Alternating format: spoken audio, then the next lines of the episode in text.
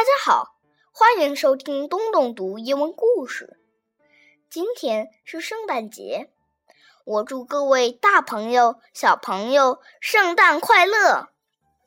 今天我要读的故事是《恐龙怎么说圣诞快乐》，一起来听听吧。How do dinosaurs say Merry Christmas? On Christmas Eve, does the dinosaur sleep? Does he go up to bed without making a peep? Or does he sneak out just to check what's to see?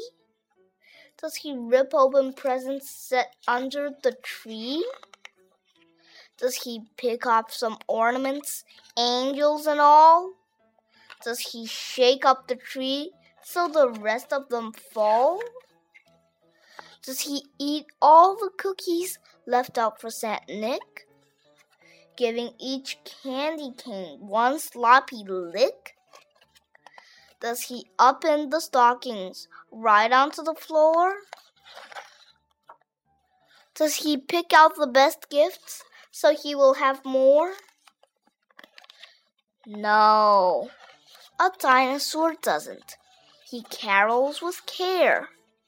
He helps trim the tree so no branches are bare. He eats all his dinner, then clears away dishes, and gives his grandparents big Christmas Eve wishes. When Santa arrives, he's tucked in. Hear him snore. Merry Christmas, Merry Christmas, you good dinosaur.